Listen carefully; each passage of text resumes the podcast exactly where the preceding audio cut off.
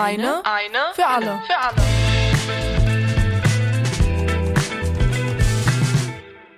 Hallo und willkommen zur vierten Folge von Eine für alle.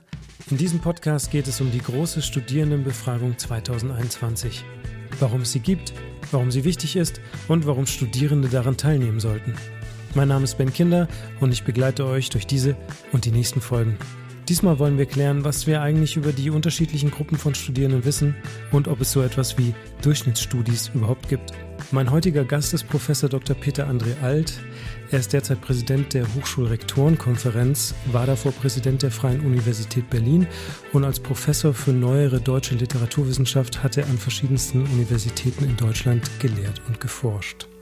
Schön, dass Sie die Zeit gefunden haben. Ja, ich grüße Sie. Eine Frage vorab. Was genau macht eigentlich die Hochschulrektorenkonferenz? Die Hochschulrektorenkonferenz ist der Zusammenschluss von 268 deutschen Hochschulen, also des überwältigenden Anteils der öffentlich finanzierten Hochschulen, auch einiger privater, und vertritt die Interessen des Hochschulsystems. Ähm, sie engagiert sich mit Beiträgen, die zum einen ihre Think Tank-Funktion unterstreichen, das heißt also die Aufgabe, die sie hat, um die zukünftigen Leistungsmöglichkeiten des Hochschulsystems äh, optimal zu gestalten. Aber die Hochschulrektorenkonferenz engagiert sich auch als ein Ort der Vernetzung. Hier geht es um Austausch von Best Practices im Bereich von Lehrerforschung, Internationalisierung, Campusentwicklung. Und sie ist eine Schnittstelle des Hochschulsystems hin zu Politik, mhm. genauso wie Wirtschaft, soweit diese die Fragen des äh, Hochschulsystems betreffen. Also wir sind ein Think Tank, aber wir sind auch, kann man sagen, der Anwalt der Interessen der Hochschulen. Wir wollen natürlich auch aktiv die Interessen des Hochschulsystems in der Politik ähm, anbringen und adressieren. Und äh, da Sie ja lang genug an Universitäten schon unterwegs sind, Herr Alt, würden Sie sagen, gibt es da noch sowas wie einen typisch Studierenden? Also sowas wie Max Mustermann oder Maria Musterfrau der Studierenden? Oder ist das überhaupt, kann man das so gar nicht mehr sagen? Also ich denke, dass das immer weniger existiert. Auch früher waren Studierende divers, aber es ist sehr viel diverser geworden. Und äh, dafür gibt es verschiedene Indikatoren, die das gerade jetzt auch ähm, zeigen. Auch wieder gerade nach der 21. Sozialerhebung äh, kann man das sehr schön mit Zahlen ja unterlegen. Also wenn man mal zurückgeht in die 70er Jahre, äh, in denen ich studiert habe, da haben 18 Prozent eines Jahrgangs eine Zugangsberechtigung zum Studium durch das Abitur erworben. Heute liegt die Zahl bei weit über 50 Prozent eines jeden Jahrgangs. Allein daraus ergibt sich natürlich, dass die Diversität der Studierenden größer ist als zu der Zeit, an der ich mein Studium aufgenommen habe. Aber Sie würden sagen, das Feld ist schon diverser geworden. Ja, es ist diverser geworden. Vor allen Dingen ist es so, ähm, dass man, glaube ich, früher sieht, ob man in einem Studium richtig ist oder nicht. Äh, damals war es so, als ich studierte, dass man ja wenig Prüfungen absolvieren musste. Das war einerseits sehr schön, aber andererseits führte das bei vielen zu einer Angst vor der Abschlussprüfung. Man hatte keine Prüfungserfahrung. Mhm. Insofern ähm, hatten diejenigen, die ein Staatsexamen vor sich hatten, häufig äh, im Abitur die letzte Klausur geschrieben. Und das war etwas, was manchen Unbehagen machte. Äh, das wurde also nicht wirklich geschult und geübt und das führte dazu, dass es psychologische Blockaden gab, die dann wiederum auch Studienabbrüche in großer Zahl auslösten und zwar gerade erst vor dem Examen. Und äh, das ist natürlich nicht gut, wenn man sieben, acht Jahre studiert und dann am Ende keinen Abschluss mhm. macht. Heute ist es so, dass man früher merkt, ob das in die richtige Richtung geht, weil man eben bestimmte Prüfungen vielleicht nicht schafft oder auch sagt, ach, die Thematik ist nicht die richtige. Aber man wird früher gezwungen durch diesen stärkeren Prüfungs Anteil. Ähm, ich will nicht von Prüfungsdruck reden, das ist nicht immer ein Druck, aber es ist einfach ein höherer Prüfungsanteil, äh, sich zu fragen, ob das das Richtige ist. Kann ja eigentlich so eine große vereinheitlichte Studierendenbefragung hilfreich sein? Also ich finde das gut, dass es ähm, diese Möglichkeit der Zusammenführung hier gibt. Ähm, wir haben ja da auch die einzelnen Rubriken, das ist ja sehr übersichtlich gemacht. Es ist gut, dass es auch Zusammenfassungen ähm, der Einzelerhebungen gibt. Man muss ja sehen, wer sind die in Anführungszeichen Abnehmer für solche Darstellungen. Das sind zum einen natürlich die Ministerien, das sind aber auch die Hochschulen selbst. Mhm. Und denen wird es leicht gemacht, damit einen Überblick zu gewinnen über die einzelnen Indikatoren, die die Studierendenschaft prägen. Und äh, zugleich kann man aber auch in die Details sehr gut einsteigen. Haben Sie eigentlich so, eine, so einen Überblick oder eine Vorstellung davon, was, was die Mehrheit der Studierenden eigentlich zum Studium motiviert? Also ich frage mich immer, sind das die verknüpften Aufstiegschancen oder dann doch einfach das pure Interesse am Studienfach? Ja, ich glaube, es ist eine Mischung aus beidem und auch darüber haben wir ja Erhebungen. Also ich denke schon, dass die Erwartung, die ja berechtigt ist, dass man mit einer guten Qualifizierung auch eine entsprechend gut qualifizierte Tätigkeit, die abwechslungsreich ist und die auch finanziell gut dotiert ist, erlangt, dass diese Erwartung ein wesentliches Motiv ist, das sich allerdings mischt mit äh, inhaltlichem Interesse. Ich glaube, es wäre was im Argen in unserem System, wenn nur dieses erste Motiv zum Studium führt und nicht auch ein fachliches Interesse. Darauf sollten wir auch in Zukunft achten, dass das möglichst so bleibt, denn das ist nicht möglich, erfolgreich durch ein Studium zu kommen ohne dieses Interesse, ohne diese Motivation. Denn Studieren heißt auch, dass man Anstrengungen unterlegt, dass man lernen muss, dass man Prüfungen bestehen muss. Und das funktioniert erfahrungsgemäß mit hoher Motivation in der Sache am besten. Mhm. Würden Sie sagen, an den Universitäten überwiegt noch das klassische Bildungsbürgertum? Kann man das so überhaupt noch sagen? Oder hat sich da auch super viel gewandelt? Naja, wir haben inzwischen einfach einen deutlich höheren Anteil von First Generation Students, die die ersten in ihrer Familie sind, die ein Studium beginnen. Das war ich selbst auch in, in diesem Fall damals, aber der Anteil war deutlich geringer. Es ist so, dass das natürlich auch ähm, die Struktur der Studierendenschaft verändert. Äh, was die Hochschulen inzwischen tun. Das ist gut. Ähm, sie bieten Orientierung, sie bieten Beratung, Mentorierung. Also alle Hochschulen haben ein extrem dichtes Netzwerk von Unterstützungsangeboten. Das gab es früher zu meiner Zeit auch nicht in dem Umfang. Das ist heute ganz anders. Und äh, das ist deswegen auch notwendig, weil eben die Vorstellungen der Studierenden, was das Studium für sie bedeutet, die Erwartungen, die sie selber haben, äh, so unterschiedlich sind, aber die Voraussetzungen eben auch unterschiedliche sind. Und dafür braucht man notwendigerweise ein gutes Mentorierungssystem. Mhm. Wie steht es eigentlich um die Chancengleichheit dann, wenn man sich das anguckt, von Studierenden mit unterschiedlichsten sozialen und finanziellen Hintergründen?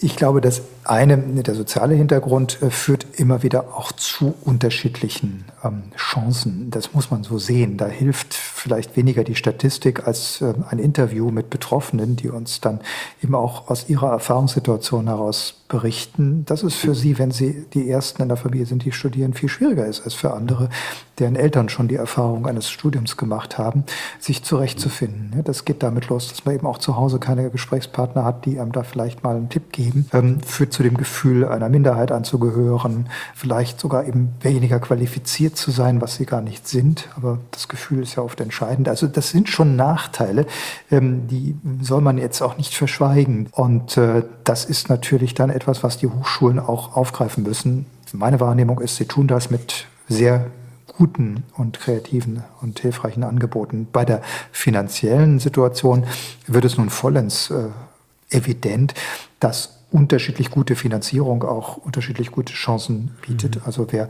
äh, sein Studium überwiegend durch Job finanzieren muss, hat weniger Zeit äh, fürs Studium und wird länger studieren müssen. Das ist völlig klar. Das war früher so, das ist heute so. Und äh, daran führt kein Weg vorbei, das zu erkennen. Ja. In dem Zusammenhang, der Bezug von BAföG ist ja jetzt seit Jahren rückläufig. Ähm, wie stark hat sich die finanzielle Situation eigentlich verändert? Also insgesamt äh, ist der Anteil derjenigen, die BAföG empfangen, geringer geworden. Das ist eine der großen Baustellen für die neue Legislaturperiode. Wir müssen eine BAföG-Reform in Gang setzen, die leichteren Zugang zum BAföG ermöglicht. Ich glaube auch, dass wir die Förderfälle grundsätzlich neu diskutieren müssen. Ich glaube, dass die Kriterien hier zu streng sind und äh, dass wir viel stärker auch ähm, in die BAföG-Förderung diejenigen einbeziehen müssen, die vielleicht wenigstens teilfinanziert sein können von zu Hause, die aber dann dazu verdienen müssen. Ich glaube, äh, auch das sind äh, Studierende, die gefördert werden müssen, weil auch eine Teilfinanzierung kein wirklich gutes Studium ermöglicht, sondern wenn man zu viel jobben muss, ist das einfach ein Zeitfresser. Also wir müssen hier ran, äh, wir müssen wieder mehr ähm, Förderung produzieren. Das kann nicht sein, dass da eine riesige Summe, 700 Millionen, ähm, auf der hohen Kante des Bundes liegen, die nicht abgerufen mhm. werden.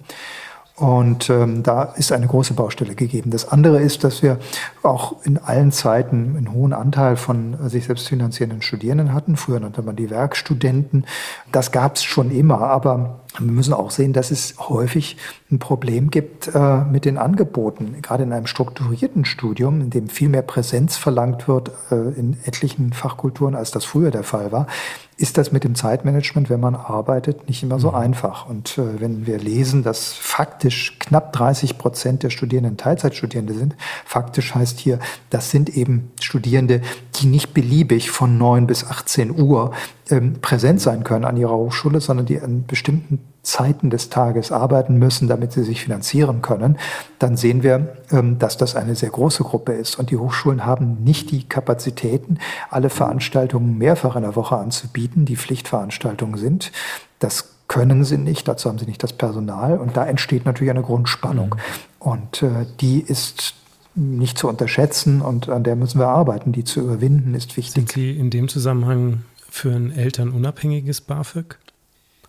Das wäre im Grunde genommen die äh, langfristige Perspektive. Wir haben das ja beim Deutschlandstipendium, das allerdings kein Vollstipendium für die Finanzierung eines gesamten Studiums ist, sondern nur eine äh, Teilmenge bedeutet. Die Idee das Deutschlandstipendium ähm, unabhängig zu machen von äh, den Möglichkeiten der Eltern, finde ich richtig. Das ist eine ganz alte Idee, die die Studierendenschaften, die Asten schon in den 60er Jahren ähm, immer wieder ins Spiel gebracht haben. Also ich halte das für ein ganz wichtiges und richtiges Ziel, denn äh, letzten Endes sollte es nicht um die, allein um das Kriterium der Elternfinanzierung gehen.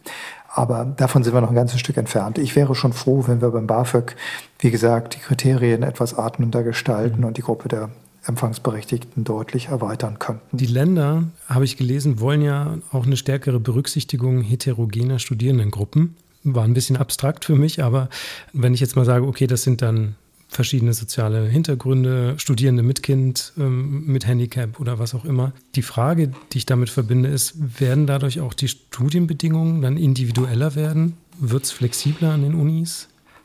Also dass wir mehr Flexibilität bräuchten, ergibt sich eben schon aus der Tatsache, dass wir strukturell fast 30 Prozent Teilzeitstudierende haben. Das habe ich vorhin schon mhm. gesagt, dass die Hochschulen natürlich diese Möglichkeiten nicht haben, weil sie das Personal nicht besitzen, mit dem man doppelt Veranstaltungen anbieten könnte.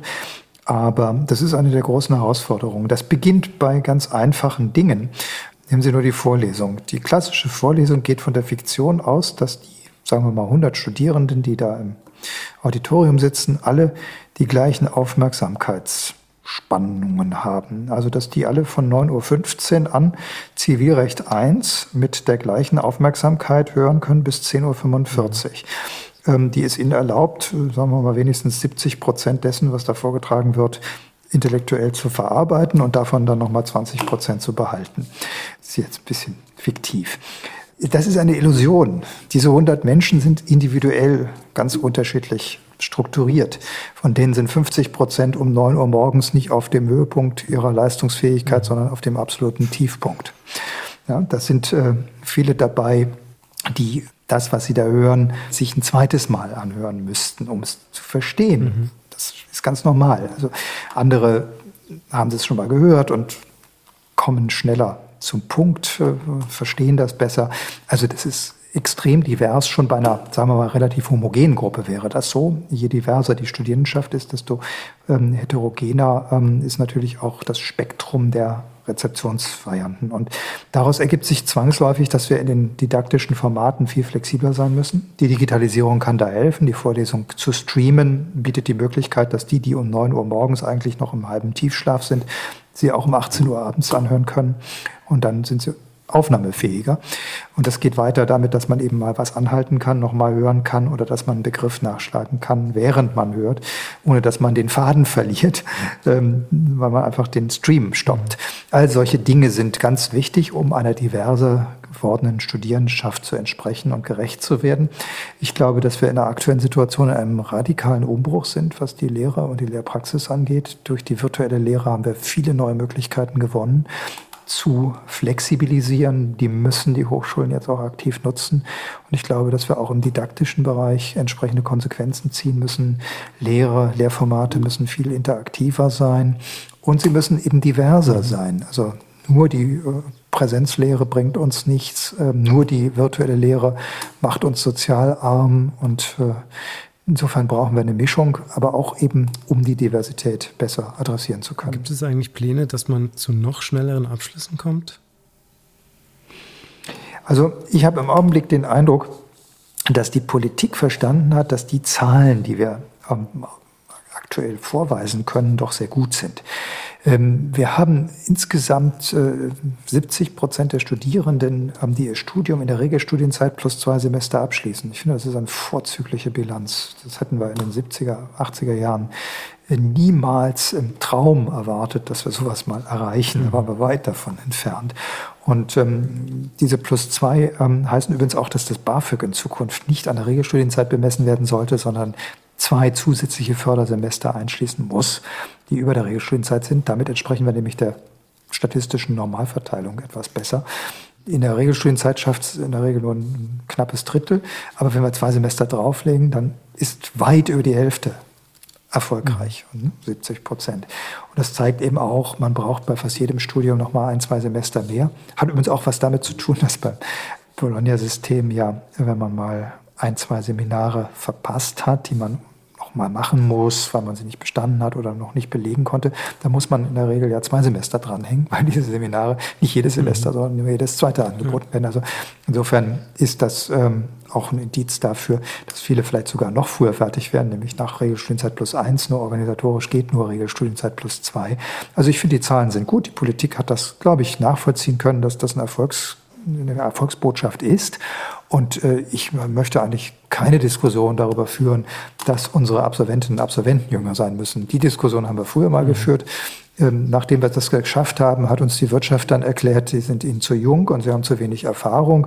Ähm, wir lassen uns nicht in die Ecken treiben. Ich finde das falsch, ähm, jetzt äh, diese Diskussion zu führen. Ich finde, wir sind da auf dem richtigen Weg jetzt. Hat sich vieles bewährt im äh, bestehenden System. Die Zahlen sind gut. Denken Sie denn, die Hochschulen und die Studierenden werden derzeit ausreichend wahrgenommen oder gehört?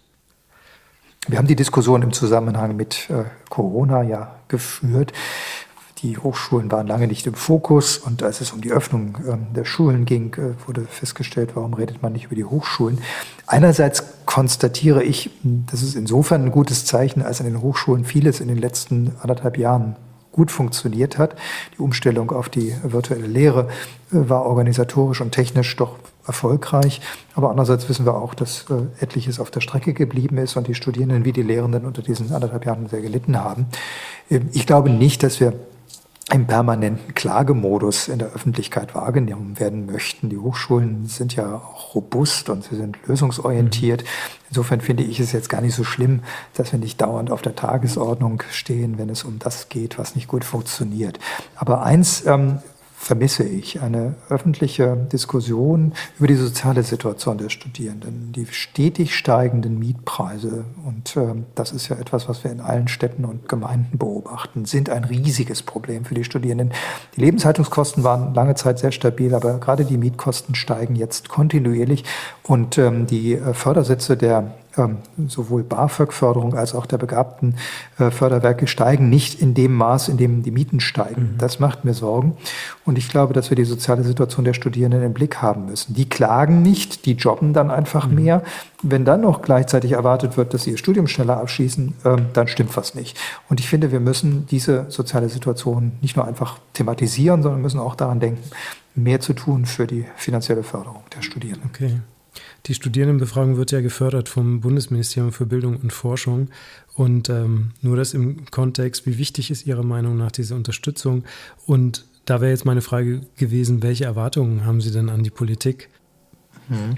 Also das eine ist, dass man ähm, es natürlich sehr begrüßen muss, wenn unsere Politik solche Untersuchungen fördert. Das zweite ist, dass wir daran aber die Erwartung knüpfen müssen, dass die Ergebnisse auch gelesen, zur Kenntnis genommen ähm, und zum Anlass äh, genommen werden, notwendige Veränderungen einzuleiten. Das ist genauso wichtig, wenn nicht viel wichtiger noch. Mhm. Die ähm, eine Veränderung ist tatsächlich ähm, bezahlbaren Wohnraum zu schaffen. Es ist deutlich vernachlässigt worden der Bau studentischer Wohnheime. Das gab es mal in den 70er, 80er Jahren. Da waren das riesige Projekte. Da hat äh, die Gesellschaft noch getrieben von äh, der Pichtschen Diagnose einer bevorstehenden Bildungskatastrophe mhm. gewusst, dass sie in diesen Bereich investieren muss. Viele der Studentenwohnheime von heute sind äh, Bauten aus den 60er, 70er, früh 80er Jahren entsprechend sanierungsbedürftig. Es ist aber auch zu wenig neu gebaut mhm. worden.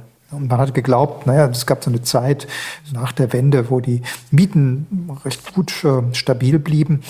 Wir brauchen keine Wohnheime, die Studierenden finden genug äh, Wohnungen, die bezahlbar sind. Diese Situation ist längst vorbei, gerade in den Städten. Und da muss äh, etwas passieren. Die Wohnsituation hat sich dramatisch verschlechtert und äh, das ist etwas, was nur durch aktivere ähm, Bauplanung im Bereich der Wohnheimpolitik ähm, erfolgreich bewältigt werden kann. Mhm. Ich habe gelesen, dass für Sie grenzüberschreitende Kooperationen zwischen Universitäten wichtig sind.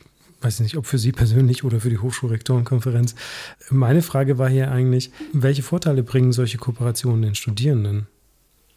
Also ich glaube ja, dass wir ähm, zu Recht den Wettbewerb als Treiber von Innovationen sehen, aber dass man manchmal auch beim Wettbewerb zu weit geht. Ich finde, die institutionellen Konkurrenzen zwischen den Hochschulen sollten Grenzen haben. Die Aufgaben, die die Wissenschaft vor sich hat, gerade mit Blick auf die Überwindung ähm, der Klimakrise, die Bewältigung ähm, der Aufgaben nachhaltiger Entwicklung, der Bekämpfung der Armut, die gesundheitspolitischen Aufgaben, die vor uns liegen, ähm, die Aufgaben zur Überwindung der Ungleichheit, die sind so gigantisch, dass es eigentlich am besten dann funktioniert, wenn alle miteinander an diesen Aufgaben arbeiten. Manchmal kann der Wettbewerb um Fördermittel auch neue Ideen mhm. erzeugen. Das würde ich niemals bestreiten. Nur ich finde, wir brauchen auch mehr komplementäre Institutionen, die sich zu einem gemeinsamen Projekt zusammenfinden. Und deswegen fände ich eine Kooperation zwischen unterschiedlichen Hochschulen einer Region sehr wichtig. Die Studierenden haben davon auch etwas, nämlich dann, wenn man diese Zusammenarbeit nicht auf die Forschung begrenzt, sondern sagt, wir öffnen uns auch für die Lehre. Das ist ein Modell der Zukunft. Mhm. Wenn wir schon den Schritt in die virtuelle Lehre machen, die eine Komponente im Lehrangebot insgesamt in der Zukunft sein wird, dann können wir das auch gut mit anderen benachbarten Hochschulen organisieren. Dann können wir nämlich gerade in den kleineren Fächern, die nicht überall angeboten werden, auch ähm, die Angebote bereichern. Da wäre nur so eine Anschlussfrage, wie wichtig sind denn hier die Ergebnisse aus Befragungen wie jetzt der Studierendenbefragung im europäischen Kontext? Also ich finde, das Wichtigste dabei ist, dass man auch nochmal schaut, wo ist unser Hochschulsystem vorbildlich und wo ist es ähm, in der Situation, dass man es verbessern muss. Wir haben ja vieles, was sehr gut ist. Also wir unterliegen nicht dem Druck des akademischen Kapitalismus in den USA oder England, wo die Hochschulen sich über Studiengebühren finanzieren müssen und weil der Staat sich immer stärker aus der Finanzierung der Hochschulen zurückzieht, dann entsprechend über immer erhöhte Studiengebühren finanzieren müssen. Äh, dieser äh, Schleife sind wir zum Glück nicht. Also wir sollten auch mal bei der Kritik dankbar sein für eine Politik, die, wie ich finde, in den letzten Jahren doch deutlich auch ihre Anstrengungen verstärkt hat, ähm, zu finanzieren. Ich finde, es kann noch mehr sein. Aber allein das ist ein Vergleich, ein Vergleichsgrund, dass man mal sieht, wo es gut läuft mhm. bei uns.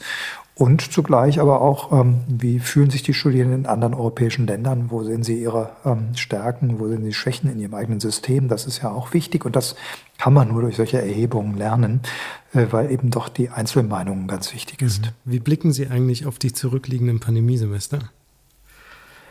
Naja, einerseits in dem Gefühl, es ist äh, vieles sehr viel besser gelungen, als wir es vor zwei, drei Jahren so hätten prognostizieren können. Die digitale Transformation ist als technischer Prozess zu überwältigenden Teilen erfolgreich gewesen und das ist auch ein Zeichen für die hohe Einsatzbereitschaft der Hochschulmitglieder und die Organisationsfähigkeit der Hochschulen insgesamt. Auf der anderen Seite haben wir eins gesehen. Wer irgendwann einmal davon träumte, ähm, die distanzierte Hochschule, die Hochschule allein auf virtueller mhm. Lehrbasis ähm, äh, zu haben und der Meinung war, das sei das Modell der Zukunft, der ist eines Besseren belehrt worden. Wir brauchen das Miteinander, sonst trocknet die menschliche Kreativität aus und die Seele leidet obendrein ich denke, diese Sehnsucht nach Präsenz, die ja fast schon was Romantisches hat, weil sie mit einiger Verklärung auch dieser Präsenz mhm. verbunden ist, die ist auch eine Folge dieser anderthalb äh, Jahre. Diese Sehnsucht nach Präsenz muss man sich aber auch entsprechend klar machen, darf nicht dazu führen, dass wir das alte System komplett wiederholen, sondern mhm. wir sollten das Beste aus beiden Welten, wie man ja jetzt auch gerne mal wieder sagt, äh, erhalten. Und das ist die Aufgabe für die nächsten Jahre. Und wie wichtig ist es Ihnen, dass es dann zurückgeht, dieses Wintersemester zum Präsenzstudium? Oder sind da klare Rahmenbedingungen wichtiger, dass man früh genug weiß, okay, nein, es geht jetzt doch nicht, wir müssen online wieder machen? Also wir leben in einer Situation, in der sich ähm, vieles abzeichnet, was für die nächsten Jahre und nicht nur für dieses Wintersemester Gültigkeit hat. Wir werden damit leben müssen, dass wir nicht eine 85 oder 90-prozentige Impfquote erreichen. Wir werden damit leben müssen, dass es weiterhin Infektionen gibt. Wir werden damit leben müssen, dass diejenigen, die sich infiziert haben, nach sechs bis acht Monaten wieder infiziert werden können. Demzufolge müssen wir ein mögliches Optimum an Impfquote erreichen. Bei den Studierenden bin ich sehr sicher, dass wir das erreichen. Die Zahlen stimmen mich da zuversichtlich. Wir sind da auf bestem Wege. Manche Hochschulen vermelden 95 Prozent Geimpfte. Fantastisch. Mhm. Andere sind noch nicht so weit. Aber ich glaube, dass wir das schaffen. Wenn alle geimpft sind, müssen die Abstandsregeln auch nicht eingehalten werden. Das ist eine Sache, die die Länder festlegen mhm. müssen. Also wir werden, glaube ich, doch in ein ähm, Stück Normalität zurückkehren. Die großen Vorlesungen werden wir weiter virtuell erleben an den meisten Hochschulen. Davon gehe ich fest aus. Das ist aber auch nicht schlecht. Vielleicht ist das ohnehin die Zukunft dieser Veranstaltung. Oder wir werden sie hybrid machen, dass einige im Hörsaal sitzen, andere streamen können. Was die Hochschulen definitiv nicht tun können, ist, dass sie optional anbieten, man kann die Veranstaltung besuchen oder zu Hause bleiben. Das geht bei den Vor Vorlesungen, weil die Hörsäle in der Regel mit Kameras ausgestattet sind, in den großen Universitäten zumindest, aber in den Seminarräumen definitiv nicht. Also insofern müssen die Studierenden ihren Anteil auch dazu beitragen, dass der Betrieb wieder normal läuft, indem sie sich möglichst impfen lassen. Und dann, denke ich, werden wir im Winter trotz der erwartbaren steigenden Inzidenzen auch wieder ein Semester in starker Präsenz haben. Und äh, das ist auch eine Blaupause für die Zukunft, denn die Rahmenbedingungen werden sich erstmal so schnell nicht ändern. Also mhm. wir müssen das jetzt so organisieren, dass wir es auch in Zukunft, in den nächsten Jahren dann so beibehalten können. Okay. Dann sage ich vielen Dank für das sehr interessante Gespräch, ja. Herr Alt. Danke, ebenso. Hat mir Spaß gemacht. Das war die vierte Folge von Eine für alle. In der nächsten Folge reden wir mit Anja Karliczek, der Bundesministerin für Bildung und Forschung, darüber, welche Ziele und Erwartungen sie mit der Studierendenbefragung verknüpft. Außerdem sprechen wir über Motivation im Studium, BAföG und lebenslanges Lernen. Mehr Infos zur Befragung gibt es übrigens unter www.die-studierendenbefragung.de. Danke fürs Zuhören. Ich würde mich freuen, wenn ihr den Podcast abonniert und auch beim nächsten Mal mit dabei seid. Euer Ben.